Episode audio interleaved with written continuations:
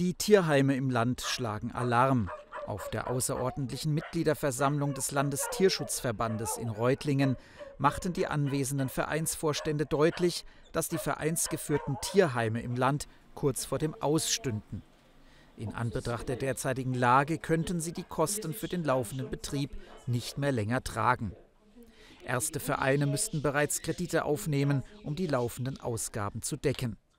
Der Hintergrund, in der Pandemiezeit konnten die Tierheime keine Feste oder Flohmärkte veranstalten, dadurch fielen wichtige Einnahmen weg.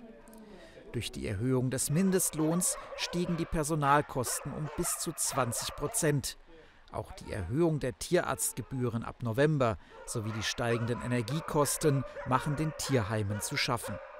So fordern die Vereinsvertreter, das System Tierheim auf eine neue Finanzbasis zu stellen.